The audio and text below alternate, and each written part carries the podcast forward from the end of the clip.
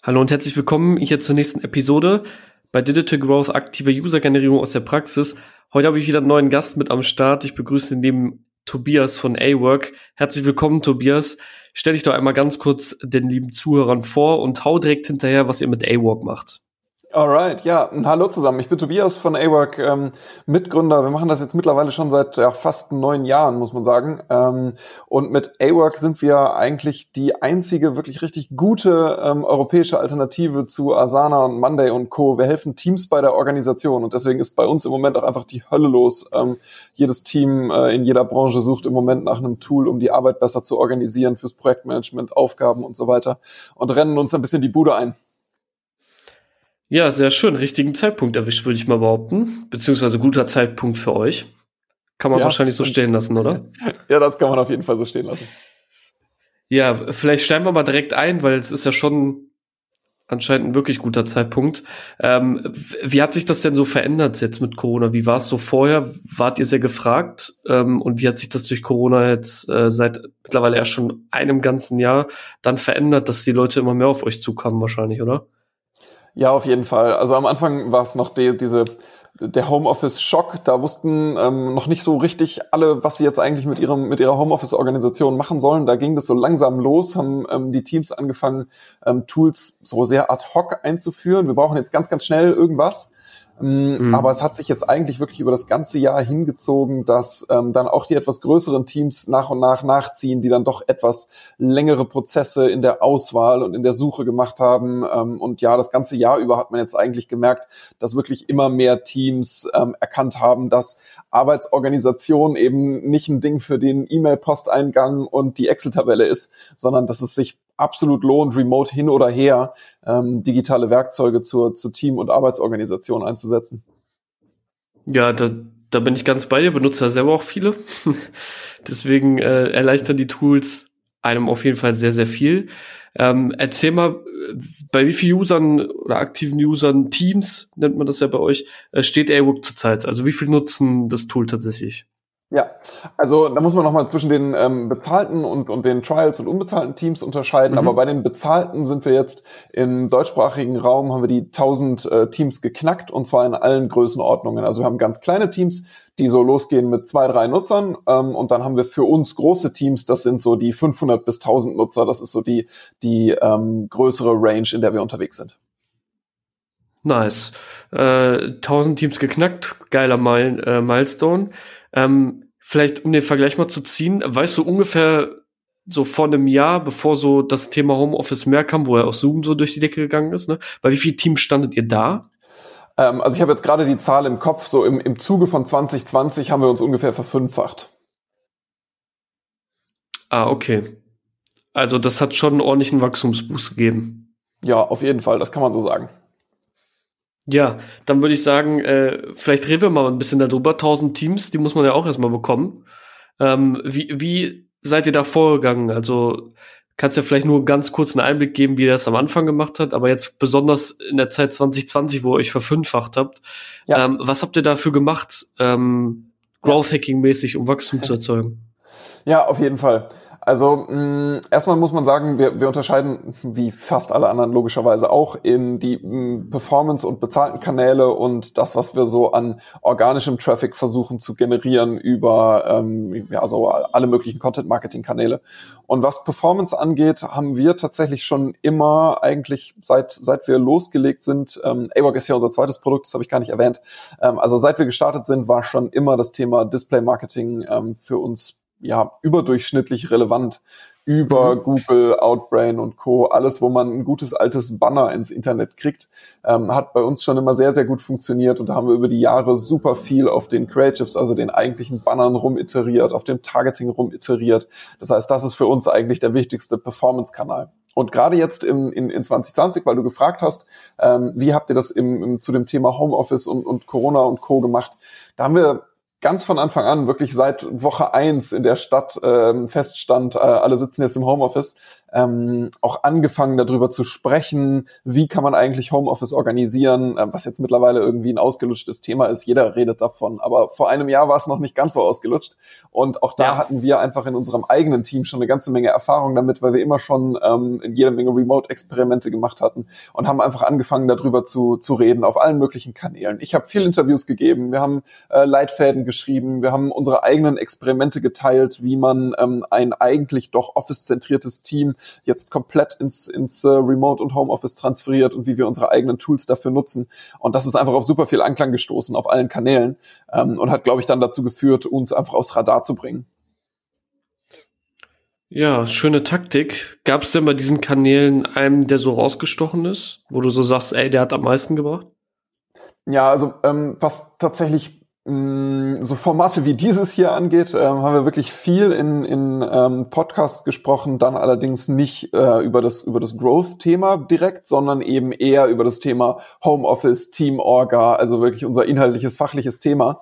Mhm. Ähm, und das einfach wirklich ganz, ganz viel. Mm, und ich glaube, die Menge mm, hat dann dafür gesorgt, dass man uns irgendwann auch äh, als als ähm, zumindest Autorität oder Profis in dem Bereich auch erkannt hat, was wir, glaube ich, mittlerweile auch sind. Wir haben einfach so viel ausprobiert über die letzten ähm, Monate, dass wir super viel dazu erzählen haben. Und das hat äh, echt gut funktioniert, muss man sagen. Ähm, also vom Verhältnis her, unsere organischen Kanäle mh, machen im Moment so gut 30 bis 35 Prozent aller Sign-ups aus, die einfach so von alleine kommen und halten auch gut mit. Also in dem Zuge, wie wir unsere Performance-Marketing-Budgets steigern von Monat zu Monat, ähm, wachsen auch unsere organischen Kanäle so ungefähr auf dem Level mit. Und das ist für uns schon ein ziemlicher Erfolg. Gestartet sind wir logischerweise mit 100 Prozent Performance ähm, und haben ja. uns dann langsam da hochgearbeitet. Ja, aber für den Performance-Bereich braucht man ja auch Kohle. Yes. Kohle immer ein heikles Thema. Wie sieht's da bei euch aus? Habt ihr ein Investment abgeschlossen? Seid ihr äh, Bootstrap selbstfinanziert?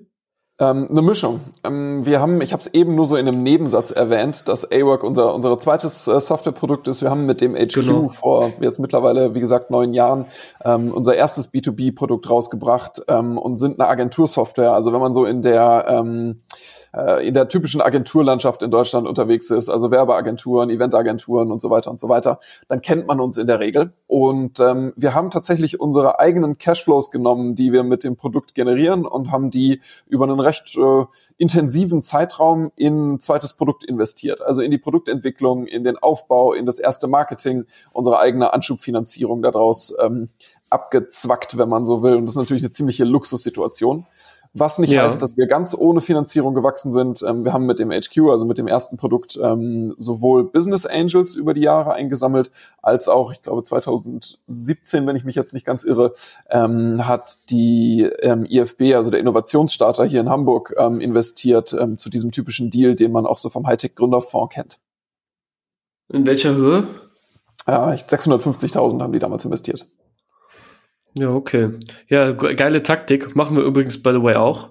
äh, also wir, wir, wir machen ja Growth Hacking als Dienstleistungsberater. Ähm, und dann nehmen wir auch das, was wir dadurch generieren und stecken es in unsere eigene Plattform, ähm, um so den ersten Weg zu ebnen für diese Plattform. Finde ich, deshalb kann ich es nur bestätigen. Sehr, sehr smarter Way, das zu tun. Ähm, funktioniert nämlich sehr gut. Jetzt hast du gesagt, 650 haben sie investiert. Wie lange ist das schon her? Ja, 2017, wie gesagt. Ähm, ah, okay, also schon vier Jahre jetzt. Ja, ja, ist schon ein Weilchen her und ähm, wir haben uns seitdem, also wir haben das dann natürlich auch investiert, einfach auch in den, in den, ähm, in, ja, ich würde mal sagen, in, in weitere Grundlagen ähm, und sind seitdem aber wirklich aus unseren eigenen Cashflows finanziert, haben keine weitere Finanzierung aufnehmen müssen, ähm, sondern konnten uns sehr komfortabel aus dem finanzieren, was äh, unsere Produkte an Geld verdienen. Ja, das ist doch der Wunsch eines jeden Gründers. Ähm, aber du hast noch mal was Gutes angesprochen, ähm, denn jetzt geht's ja quasi so ein bisschen um die Skalierung. Was ich interessant finde, ihr habt ja dann so ähnlich wie, wie, wie, wie wir das ja mal betiteln, als Kooperationspartner ja quasi den Podcast gewählt. Zumindest so, wie ich das jetzt so verstanden habe. Und da gab es ja bestimmt noch einige mehr, außer, genau. außerhalb des Performance-Bereiches. Ne? Ähm, Finde ich also ganz gut. Was glaubst du, glaubst du letzten Endes, dass das die richtige Strategie ist für jedermann oder sagst du am Anfang, äh, du hättest vielleicht dann noch doch mal wieder doch was anderes genommen, wenn du jetzt noch mal neu starten würdest ähm, und dir so deine deine Growth Hacking Methoden anschauen würdest, die Chance hättest zu sagen, du könntest jetzt noch mal neu starten. Ähm, wärst du beim selben geblieben, würdest du wieder auf Podcasts sehen? Denkst du, das ist ein bisschen ein unterschätztes Thema, gerade für B2B-Software natürlich? Ähm, oder sagst du, nee, würde ich genauso machen? Vielleicht können wir es noch einen Ticken breiter fassen und jetzt nicht nur über Podcasts, sondern auch über andere ähm, Content-Kooperationen sprechen. Ne? Also so, ähm, was so gemeinhin unter Influencer-Marketing zumindest im B2C-Bereich läuft, versuchen wir auch sehr intensiv im, im, im B2B und funktioniert an sich wirklich gut, ähm, hat sich zu einem relevanten Kanal in unserem Marketing-Mix entwickelt und würde ich auch immer wieder versuchen. Jetzt ist im B2B der, dieser, ähm, die Grenze zwischen, was ist jetzt eigentlich ein Sales-Partner, ein Affiliate, ein Reseller, ein Berater, der gemeinsam auf äh, Kundenakquise geht und was ist ein Influencer, sehr viel diffuser, als das im Consumer-Bereich der Fall ist. Hm, wenn wir zum Beispiel mit einem, mit einem, mit einem sehr bekannten Berater zusammenarbeiten, ist es jetzt jemand, der uns mit zu seinen Kunden nimmt und deswegen einfach irgendwie eine Reseller-Provision kriegt? Oder ist es jemand, der öffentlich über uns berichtet und deswegen wie so eine Art Influencer funktioniert? Keine Ahnung. Also die, die Unterscheidung ist einfach wirklich, glaube ich, sehr fließend. Aber in diesem Bereich irgendwo zwischen Partnering, Reseller, Expertennetzwerk und Influencer, Social Media Kooperation liegt sicherlich ein B2B-Kanal, der unterschätzt wird. Ja, das denke ich schon. Ja, schön das zu hören. So sehen wir das nämlich auch. Deswegen nennen wir das auch Ganze immer Business Development. Äh, zumindest von unserer Seite aus. Ist ein total wichtiges Thema, weil es auch im Prinzip darum geht, dass du diesen, diesen Hebel benutzt, weil es ein größter oder ein größerer Multiplikator für dich darstellen kann, wenn du ihn natürlich richtig benutzt. Äh, ich mag das Wort Influencer meistens auch nicht, weil es irgendwie so ein bisschen ausgelutscht ist und immer in den falschen Hals genommen wird, weil es ja im Prinzip darum geht, du zahlst jemandem Geld für Reichweite, ähm, muss dann aber auf der anderen Seite sagen, die oft beschweren sich Leute darüber, was ein Influencer dafür verlangt, aber letzten Endes ist es genau dasselbe, was du einer Zeitung gibst, wenn du eine lokale Anzeige schaltest. Ist nämlich auch nichts anderes. Ähm, aber jetzt hast du ja auch gesagt, dieser, diese Kombination daraus, was, was ihr da gemacht habt, ne, aus diesen, ja, sag ich mal, organischen und diesem Performance-Bereich, äh, wie habt ihr das denn dann verteilt vom Aufwand her auch, ne? Weil ich meine, das Organische ist vielleicht eher so der Zeitaufwand, den ihr vielleicht auch in-house gemacht habt, aber beim Performance ja. gibt's ja aktiv Geld aus. Ja. Ähm, habt ihr es miteinander verbunden, um da so eine cross-mediale Struktur zu, zu gestalten? Oder habt ihr so eins nach dem anderen gemacht? Ähm, wir haben das schon relativ parallel gemacht. Beim Performance Marketing haben wir ähm, das Glück, dass wir viele Erfahrungen von unserem ersten Produktlaunch in den zweiten übertragen konnten. Das heißt, ähm, das war gerade am Anfang die ersten paar Kanäle, die ersten paar Plattformen, ein, Google-Account, ein, ein Outbrain, ein Facebook-Account, so unsere stärksten Plattformen, die waren relativ schnell einfach übertragen und konnten wir dann von da weiterentwickeln. Ähm, das ganze organische Marketing hat sich eher so über Monate und jetzt mittlerweile Jahre Stück für Stück weiter aufgebaut. Und das ist auch, glaube ich, bei jedem so. Jetzt muss man sagen, wir sind wahrscheinlich eher die Experten in dem Performance-Bereich und der ganze organische Bereich ist einer, den wir immer wieder hinterfragen, wo wir immer wieder neue Sachen ausprobieren und auch immer noch nach der auf der Suche sind nach dem, was am Ende wirklich skaliert, auch jetzt über die 1000, vielleicht eher in die 10.000 oder 50.000 Teams hinein. Ähm, das wird sich noch zeigen. Da sind wir noch nicht mh, hm, so ganz am Ende der Fahnenstange angekommen haben, ehrlich gesagt. Aber ich glaube, das wird auch nie aufhören, weil es gibt auch immer wieder neue Produkte, die kommen. Ja, und so auch, auch im Performance-Bereich gibt es ja immer wieder neue Möglichkeiten, neue Plattformen, wo du was schalten kannst. Ja.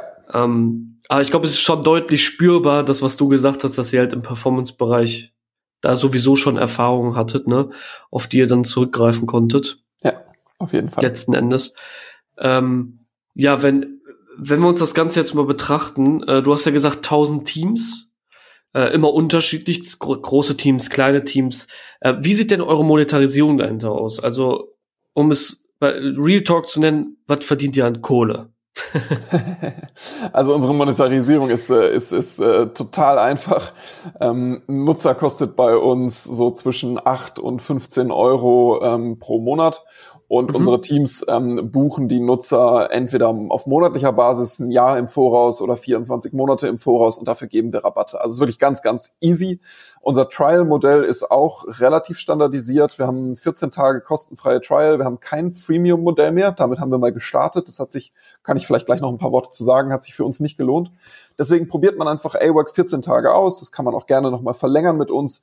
Ähm, und dann muss man sich entscheiden, möchte man es wirklich einführen. Und wenn dem denn so ist, dann nehmen wir einfach Geld pro Nutzer. Das ist recht, recht simpel. Okay, und ich muss mir jetzt vorstellen, 1000 Teams benutzen euch. Genau. Was kommt da so bei rum?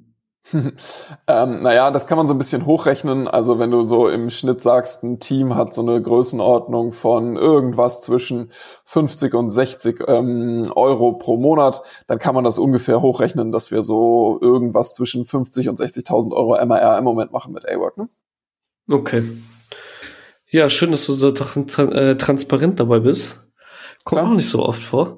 Ähm, finde ich, finde ich immer, ja, finde ich immer gut. Ich glaube, eine Frage, ich weiß nicht, ob du die oft gestellt bekommst, ähm, aber interessiert mich jetzt natürlich, warum zum Teufel, sage ich jetzt einfach mal, sollte ich als bestehender Asana-User, Slack-User, whatever, what auch immer, Trello, euch benutzen? Ähm, das ist natürlich eine Frage, die ich besonders gerne höre. nee, aber haben wir nicht abgesprochen. Ähm, aber äh, nichtsdestotrotz total, ähm, total berechtigt. Es gibt in diesem Markt schon viele Tools. Es gibt Asana und Monday und Trello und äh, ClickUp und, und hast du nicht gesehen. Warum bringt man jetzt noch ein Tool in diesen Markt raus? Und da gibt es ähm, ein paar Gründe für. Äh, Grund Nummer eins, es gibt keine richtig gute europäische Alternative und ähm, im Moment suchen aber europäische Companies händeringend danach, ähm, aus Datenschutzgründen ähm, wirklich auch irgendwas, äh, irgendwas Lokales für ihre Arbeitsorganisation nutzen zu können. Und die meisten Anbieter sind sehr komplex äh, oder sehr alt, äh, wie auch immer. Das heißt, da haben wir einen gewissen, einen gewissen natürlichen Vorteil. Nummer zwei, wir arbeiten im Fokus für wir nennen das kreative Teams. Das können Marketingabteilungen sein, das können ähm, Agenturen sein, Beratungen sein, Architekten, Ingenieure, all die Leute, die in, in solchen Bereichen unterwegs sind, Innovationsabteilungen ähm, oder, oder Beratungen oder wie auch immer.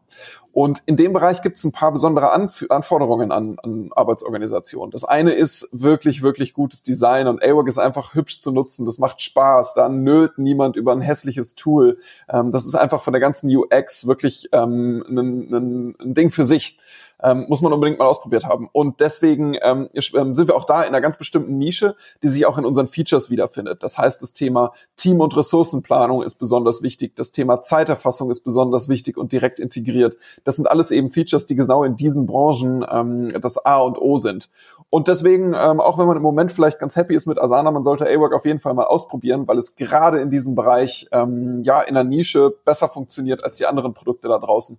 Und bei so einem gigantischen Markt wie Teamorganisation Organisation ist es manchmal viel, viel wichtiger, dass man in einer Nische wirklich richtig, richtig gut funktioniert, ähm, als dass man jetzt irgendwie, äh, weiß ich nicht, versucht es überall mit den Großen aufzunehmen. Da, da zerfleddert man sich nur. Ja, das war natürlich sehr schön erklärt. Äh, man merkt auf jeden Fall, dass es dein Produkt ist. ähm, aber eine, ne, vielleicht einfach nochmal eine, eine etwas kritischere Frage. Trello ist doch extrem einfach. Also ich kann, es ist genau. so ich sage jetzt einfach mal scheiße einfach. Ich weiß nicht, was, was man da noch besser machen soll. Ähm, und es ist doch bestimmt schwierig, jemanden da rauszuholen in der Einfachheit eines Produktes, weil das, was ihr dann machen müsst, ist eigentlich etwas zu, zu bieten, was Trello ja eigentlich nicht kann.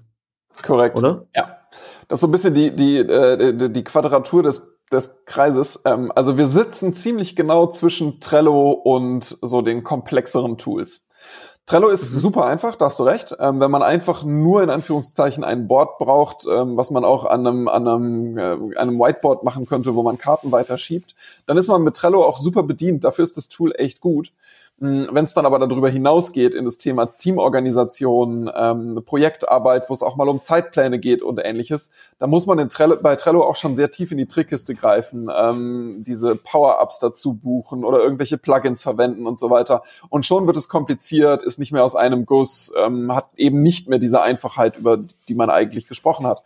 Und das ist aber genau das, was AWORK tut, von vornherein ähm, die Teams abzuholen in ihrer Teamorganisation, Projektorganisation und man kann eben ganz, ganz fließend wechseln zwischen so einer Bordansicht, wie man sie auch aus Trello kennt, einer ganz einfachen To-Do-Liste, wie man sie vielleicht aus Wunderlist vermissen mag oder so ähnlich und einem richtigen Zeitplan, damit man auch wirklich mal eine Kampagne mit einem Kunden gemeinsam planen kann, wie man das aus anderen Gantt-Chart-Tools kennt. Ähm, und das ist einfach alles in einem, an einem Ort so integriert, dass es Spaß macht zu benutzen. Okay. Verstanden. Ich hoffe, viele Zuhörer da draußen auch. ähm, wie gesagt, guckt euch A-Work selber an. Überzeugt, jeder kann sich selber davon überzeugen, ähm, yes. ob er es nutzen möchte.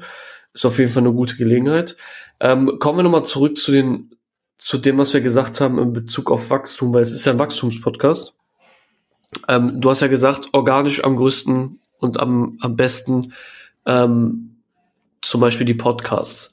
Da ist jetzt natürlich mal die Frage, ich nehme jetzt einfach mal Podcasts raus, weil du hast gesagt, das hat euch am meisten gebracht.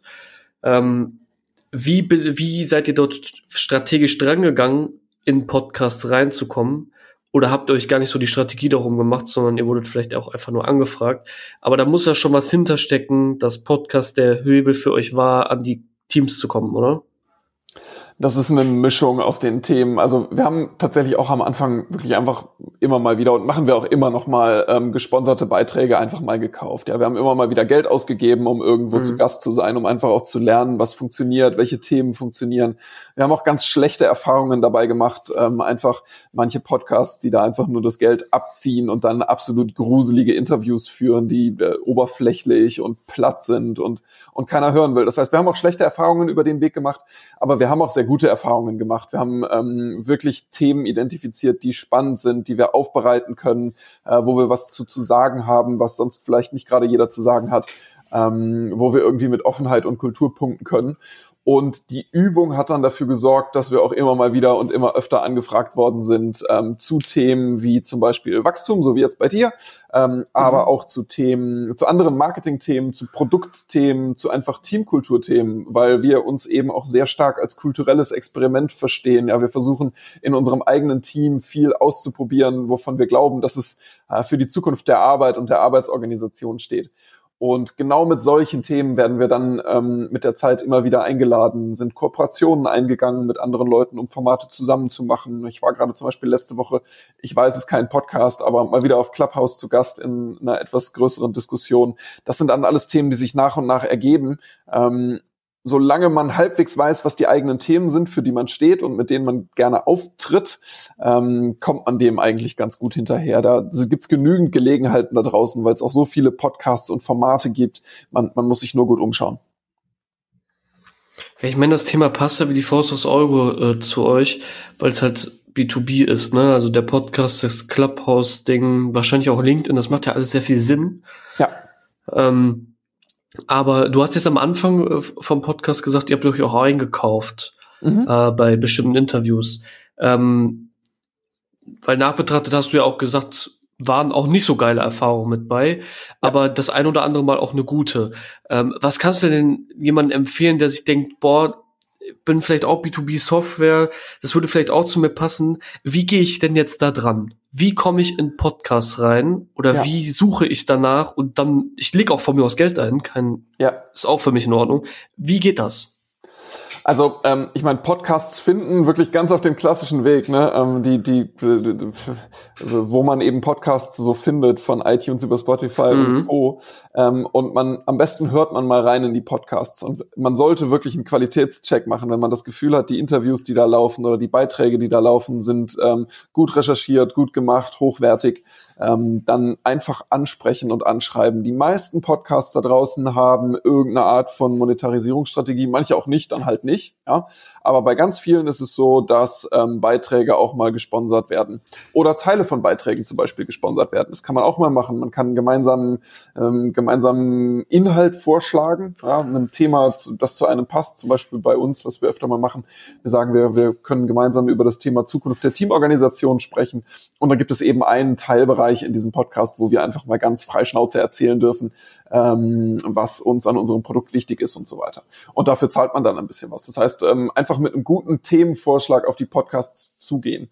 Was ich meiden würde, ganz, ganz doll dabei, wenn man das Gefühl hat, das sind dann so standardisiert abgewickelte Beiträge. Also ab und zu, ähm, so ein Erlebnis, was ich neulich hatte, da haben wir auch, das war noch nicht mal günstig, da haben wir einen Podcastbeitrag in einem Podcast ähm, gebucht, mh, von dem wir eigentlich einen guten Eindruck hatten. Es hatte eigentlich ein, war irgendwie alles ganz seriös. Mm, und hinterher war die Vorbereitung ein kleines Formular, was wir ausfüllen mussten. Und dann wurden wir so richtig durch den Interviewprozess gescheucht. Zack, Login. 30 Sekunden später lief die Aufnahme, kein Vorgespräch, keine Themenabsprache, die gleichen Classics. Erzählt kurz mal eure Gründungsgeschichte und äh, danach ciao, zwei Tage später online, ohne Nachbereitung, ohne Freigabe. Solche Sachen ähm, passieren dann halt. Und das sind aus meiner Sicht eben so absolute No-Gos. Da würde ich auch sofort ähm, äh, drastisches Feedback an die Kooperationspartner loswerden. Äh, das macht man ja. einfach nicht und ich würde es auch nie wieder buchen. Das heißt, das ist mal so ein typisches Beispiel für eine Negativ, äh, für eine Negativerfahrung. Ja, das glaube ich. Vielleicht kannst du auch noch mal sagen, du legst ja Geld hin, ne? was muss man da so hinlegen und in, ver verhältnismäßig in welchem, in welcher Reichweite ja. spiegelt sich dann der Podcast wieder? Mm, die Price Range ist riesig. Von 500 Euro für einen, einen Beitrag dafür, dass man irgendwie in einem gemeinsamen Inhalt auch äh, viel Produktinfos platziert, bis zu 5000, 7000 Euro für längere, umfassendere Beiträge in richtig reichweitenstarken Podcasts ist alles dabei. Ähm, unsere Erfahrung ist, lieber nicht in die ganz, ganz reichweitenstarken, da wird's dann einfach wirklich sehr, sehr teuer.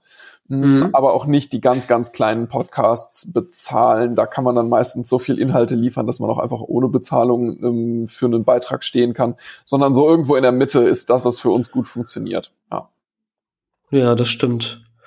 Ähm, das heißt also immer die, sagen wir mal, die gute Mitte, wie im Softwarebereich auch. Nehmen wir auch die meisten die gute Mitte. Ähm, ja, also ich glaube, wenn man so, so irgendwas zwischen 1000 und 3000 Euro für einen Podcast, für einen umfassenden Podcastbeitrag bezahlt, ist man nicht übers Ohr gehauen worden. So. Ja, was hast du, hast du noch im Kopf, was da so an Reichweite bei rumkommt dann? Ja, auch das ist wirklich super unterschiedlich. Ähm, das kommt klar, logisch, auf den Podcast an. Ähm, aber wir haben auch die Erfahrung gemacht, dass manchmal einfach einzelne Folgen oder Beiträge wirklich sehr, sehr gut funktionieren, überdurchschnittlich gut funktionieren. Ähm, kleine Podcasts manchmal eine Audience haben, die einfach super engagiert ist, A-Work dann direkt ausprobiert. Und manchmal haben wir das Gefühl, bei größeren Podcasts hören die Leute nur mit einem Ohr zu. Deswegen ist es echt schwierig zu sagen, hm, kann man nur, kann ich nur das Experimentieren empfehlen. Okay, so wie im Growth Hacking auch einfach rumtesten und schauen. Und dann, damit wir das Thema abschließen quasi, dann bist du auf die, den der Podcast quasi gehört, zugegangen. Ne? Wie hast du es gemacht? Yes. Bist du dann einfach auf vielleicht LinkedIn, hast du E-Mail geschrieben, hast gesagt, ey, hör mal zu, den Podcast gesehen, würde gerne eine Folge mit dir aufnehmen, können wir mal quatschen.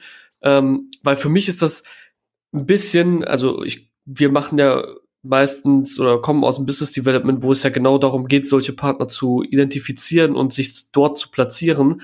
Ähm, aber von jemand anderem das nochmal zu hören und auch für die Zuhörer ist bestimmt extrem spannend. Wenn du jetzt jemanden identifiziert hast und du sagst, boah, der Podcast ist geil, da will ich rein. Wie bist du dann vorgegangen? Also hast du ihm eine E-Mail geschrieben und was hast du geschrieben oder wie, wie hat das funktioniert? Ja, im Prinzip, im Prinzip genauso. Ähm, ich habe noch eine Kollegin, die ähm, mich dabei unterstützt, ähm, Podcasts, Partner jeglicher Art ähm, zu suchen, zu finden, anzusprechen, ähm, Themen vorzuschlagen, ähm, genau. Und äh, ja, ganz viele antworten auch einfach nicht oder sagen ab. Es ist auch wirklich ein Numbers Game. Also für zehn Anfragen, die wir rausschicken, melden sich vielleicht fünf zurück und bei zwei oder drei machen wir irgendwas zusammen ähm, was auch, glaube ich, ganz normal ist. Aber an, ansonsten hast du den Prozess, läuft ja genauso, wie du das gerade beschrieben hast. Ähm, was vielleicht noch ganz interessant zu sagen ist, Messbarkeit von Podcast-Beiträgen ist natürlich auch im Vergleich zu einer Performance-Ad ähm, super schwierig, ne? Dass da ja, wirklich das jemand bei einem B2B-Produkt einen Rabattcode aus einem Podcast verwendet, ist einfach viel seltener. Ne? Das ist immer der Standard, den man von allen Podcast-Werbern äh, so zurückgeworfen kriegt. Ja, ja, klar, müsst ihr auf jeden Fall einen Rabattcode mit in den Podcast nennen. Aber bei so einem B2B-Produkt mit einem Sales-Cycle von mehreren Wochen und einer Teamentscheidung ähm, auf, auf Company-Ebene, da, Schwierig. Da, da vergessen die Leute die Rabattcodes und keiner setzt die ein und die, die, die pure Anzahl ist auch viel zu gering, um das irgendwie messbar zu machen.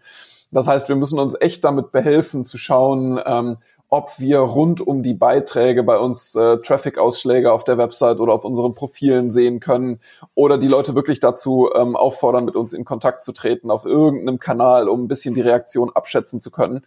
Ähm, ansonsten hilft nur, das wirklich viel zu bündeln, also auf in, in beispielsweise mal einen ganzen Haufen an Podcast-Beiträgen in der gleichen Woche einzuplanen und dann mal zu gucken, ob wir, wenn wir das konzentrieren, dann den Effekt noch sichtbarer machen können der einzelne, die Beurteilung des einzigen Beitrags ist dann am Ende schon, ja, ist fast ein Ding der Unmöglichkeit in unserem Bereich. Ja. Ja, dann nennst du was Gutes. Alle, die Podcasts machen, falls sich hier ein Zuhörer findet, der auch einen Podcast hat, der wird sich wiederfinden, denn die Podcasts der TEDx äh, sind Katastrophe. Also die Statistiken sind bis heute nicht gut. Das bedeutet, die sind nicht gut auswertbar. Das ja. ist eine Sache, worüber sich ganz, ganz viele Podcaster aufregen. Äh, mir inkludiert. Mal mit jemandem gesprochen, der ist in 30 Ländern in den Charts in, Pod, in verschiedene Podcast-Kategorien. Selbst der nervt sich da, also selbst ihn nervt es, dass es nicht wirklich eine gute, ein gutes Tool dafür gibt, beziehungsweise auch einfach die Publisher, worüber du es publishst, einfach das nicht ermöglichen. Weiß auch nicht, warum die das nicht hinbekommen. Aber fand ich mal ein geiles Thema, weil ich bin ehrlich zu dir, Tobias, so ein Thema hatten wir noch nicht, dass jemand so Podcasts intensiv genutzt hat, um darüber was, was zu kreieren, darüber zu wachsen. Ich meine, bei euch hat's wirklich gepasst, ne? Ähm, darüber die B2B-Teams äh, zu bekommen. Und dabei habt ihr ja noch Performance-Marketing gemacht. Da können wir jetzt auch noch mal ganz kurz einsteigen. Das ist nämlich schon bei 30 Minuten. Ähm, ja. Was war für euch da ähm, der, der wichtigste Kanal? Erstmal, war das überhaupt äh, sehr, also Google oder, also weil du hast von Display-Anzeigen gesprochen, oder habt ihr auch Social Media äh, Performance gemacht? Äh, wir machen eine Mischung aus äh, fast allem, was man so als Performance bezeichnen kann. Mm, also ja, wir machen sehr, also so unsere typischen Keywords besetzen wir auch bei Google. Ähm, einfacher skalierbar ist für uns schon immer gewesen das Thema Display. Das heißt, wir machen wirklich im Google Display Network viel Werbung ähm, über ganz unterschiedliche Targetings. Hm, mittlerweile nur noch dynamische Ads, äh, früher auch wirklich einfach statische Banner. Die sind ja mittlerweile einfach kein Thema mehr. Hm, und es erzählen immer noch viele Leute, dass das einfach im B2B-Bereich nicht skaliert und nicht funktioniert und nicht performt. Aber da wir das jetzt schon mit dem zweiten Produkt recht erfolgreich und auch relativ gut skalierbar umgesetzt haben, bin ich da einfach anderer Meinung. Das funktioniert ziemlich gut. Mm, aber es ist auch mhm. nicht der einzige Kanal, den wir nutzen. Also wir sind ähm, eben im Display-Netzwerk unterwegs. Wir sind, ähm, was so Native-Anzeigen angeht, zum Beispiel mit Outbrain unterwegs, mh, mm, schon immer gewesen, weil einige Placements eben wirklich bei Outbrain super sind. Also die sind auf so Plattformen wie Spiegel Online, Heise, CT und so. Ähm, durchaus Plattformen, die für uns echt relevant sind für unsere Nutzer. Ähm, genau, dann, und aber wir sind auch auf Social Media unterwegs. Da sind wir ein bisschen schlecht, muss ich zugeben. Das ist nicht unsere Stärke. Also Facebook-Kampagnen, Insta-Kampagnen und Konsorten machen wir immer mal wieder. So richtig performant haben wir sie lange nicht hingekriegt und suchen okay. im Moment auch wieder nach Experimenten, die dafür sorgen, ähm, dass die mit den anderen Kanälen mithalten können. Also funktioniert schon, kommen Sign-ups rüber, kommen auch Subscriptions rüber, ähm, ist, ist okay, aber ist längst aber nicht, nicht das Payment wie die anderen, wie die anderen Kanäle, die ich eben genannt habe. Okay, verstehe. Interessant, interessant. Äh, aber bevor wir da ganz kurz nochmal einsteigen, was gibt ihr overall auf den Kanälen aus? Ähm, also Ungefähr. Also für A-Work kann man so rechnen, ähm, mittlerer fünfstelliger Betrag, also irgendwie so 50.000 Euro. Auf, auf, allen, auf allen Kanälen. Genau. Okay. Ähm, spannend, dass da Facebook nicht funktioniert, aber darum seid ihr umso besser bei Google, also bei dem Display-Anzeigen. Wenn es nicht funktioniert, solltet ihr vielleicht überlegen, dafür eine Beratung aufzumachen. Dann kommen bestimmt ganz viele zu euch, ähm, ja. die das nicht können. Auf der anderen Seite sage ich ja auch immer, der eine hat Stärken, der andere hat Schwächen.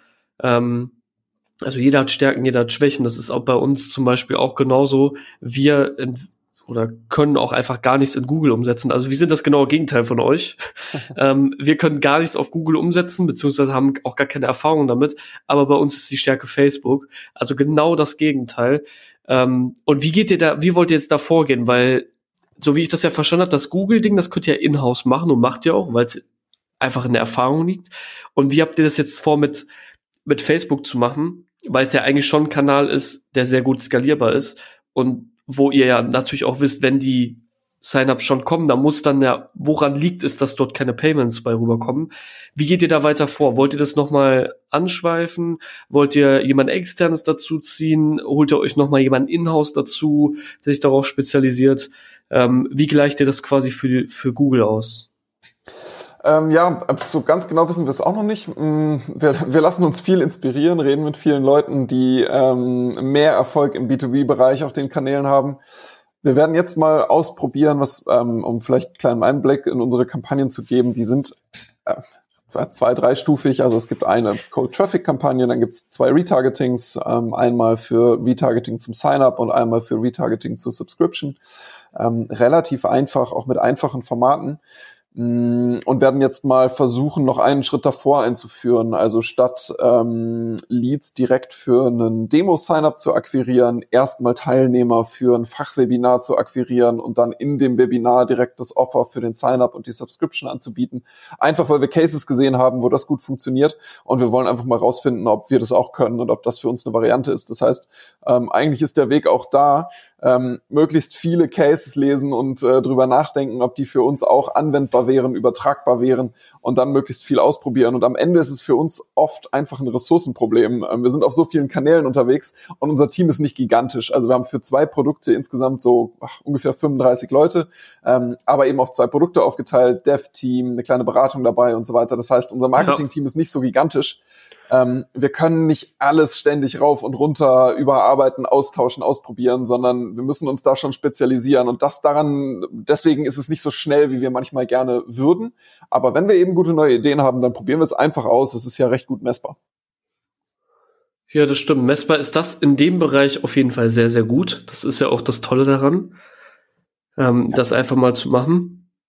Ähm, weil es geht ja im Prinzip geht es ja auch darum, die Frage ist ja, wen du am Ende des Tages dort akquirieren willst, ob du jemanden willst, der das Team von 500 Leuten mitbringt oder einen aus einem kleinen Team. Darum geht's ja. Was ich ja bei Performance immer sage, ähm, oft ist es ja so, du, du musst ja eine Kombination aus einem guten Traffic machen, also einem, einem guten Performance-Bereich, gekoppelt an ein gutes Product Development, weil sobald du halt jemanden in ein Sign-up reinschickst und er benutzt das Produkt nicht, fehlt vielleicht innerhalb der Customer Journey irgendwas, warum derjenige das Produkt nicht benutzt. Das heißt also, sobald derjenige in deiner Journey ist, kannst du gar nicht, hast du gar nicht mehr so viele Möglichkeiten in Form von Performance, ihn dazu zu bringen, eine Subscription abzuschließen, weil er muss sowieso erst dein Produkt benutzen, weil in den wenigsten Fällen sieht jemand eine Werbung, denkt sich geil, ich kauf direkt. Ist einfach nicht so, ne? Ähm, deswegen habt ihr darüber auch schon mal nachgedacht, dass ihr vielleicht für den Kanal Facebook die Journey vielleicht einfach mal ändert? Genau, also sowas wie mh, mm, Akquise in den Webinar-Funnel ist genau ja so eine so eine Maßnahme. Mm, und was so den die späteren Schritte angeht, hast du recht. Mm, da schalten wir jetzt auch keine Ads direkt, was so die Subscription oder Rabatte oder sowas angeht, mhm. ähm, weil das in unserem Bereich jetzt nicht so ein relevanter Faktor ist. Aber wir bieten zum Beispiel in der Ad das persönliche Beratungsgespräch an oder ähm, Unterstützung beim Onboarding und beim Teamtraining und so weiter. Das funktioniert schon, aber da ist jetzt die Schlagzahl, Schlagzahl auch nicht so groß, dass das irgendwie für uns die Welt verändert, muss man sagen. Ja, okay. Ja, wenn du natürlich auf einem bestimmten Skalierungslevel bist, ne, weil ich sag mal, du brauchst den guten Mix daraus, weil sobald du jemanden eigentlich reingebracht hast, kannst du prinzipiell erstmal sagen, der Job ist dann aus dem Performance-Bereich und dann musst du das Game shiften, also musst quasi einen kleinen Pivot machen, hin zu, du machst jetzt ein gutes Product Development und sobald jemand eh bei dir angemeldet hat, äh, ist ein gutes Backend-Marketing. Ähm, so definieren wir das zumindest immer, dass du den User quasi hältst. Also es ist auch User genau. Nurturing, eine Pflege, ne, die dahinter steckt, damit derjenige dann zum zum äh, Payment äh, User wird. Genau, für uns ist das Wichtigste in dem ganzen Prozess einfach, dass ähm, die Teams, die A-Work ausprobieren, möglichst schnell auch erkennen, dass es einen großen Mehrwert bietet, viele Projekte und viele Aufgaben im ganzen Team in A-Work anzulegen und zu verwalten und zu planen. Und das merken Teams nur, wenn sie auch wirklich sich die Zeit nehmen und äh, mehr als nur ein kleines Testprojekt in A-Work anlegen. Und äh, das sind eben besonders die Teams, die dann begeistert sind von A-Work, weil sie den Mehrwert sehen Und deswegen ist für uns das Allerwichtigste, wenn der, der Nutzer einmal ein Sign-up gemacht hat, dass wir möglichst schnell zeigen können, wie cool das eigentlich ist, mit AWORK zu arbeiten und wirklich viele Themen in AWORK drin zu haben. Und da arbeiten wir über ganz viele, an ganz vielen Ideen und über ganz viele Wege, ähm, den Nutzern diesen Schritt möglichst einfach zu machen. Denn all die Nutzer, die das gar nie ausprobieren, wissen wir, die werden zu einem hohen Anteil nie zahlende Kunden, weil sie einfach nie erleben, wie cool das wirklich ist, wenn AWORK ja. mal mit Daten befüllt ist langsam. Und deswegen ist dieser Aktivierungsschritt für uns eigentlich einer der wichtigsten in der ganzen Journey. Ja, da fehlt einfach das Framing. Ähm, Verstehe ich. Ja, mega geil. Ähm, hätte ich noch eine Frage bis zum Ende jetzt. Ähm, ist immer eine gute Frage zum Ende. 2021, ich meine, steht ja jetzt nicht mehr vor der Tür, sondern wir sind mittendrin, mhm. März.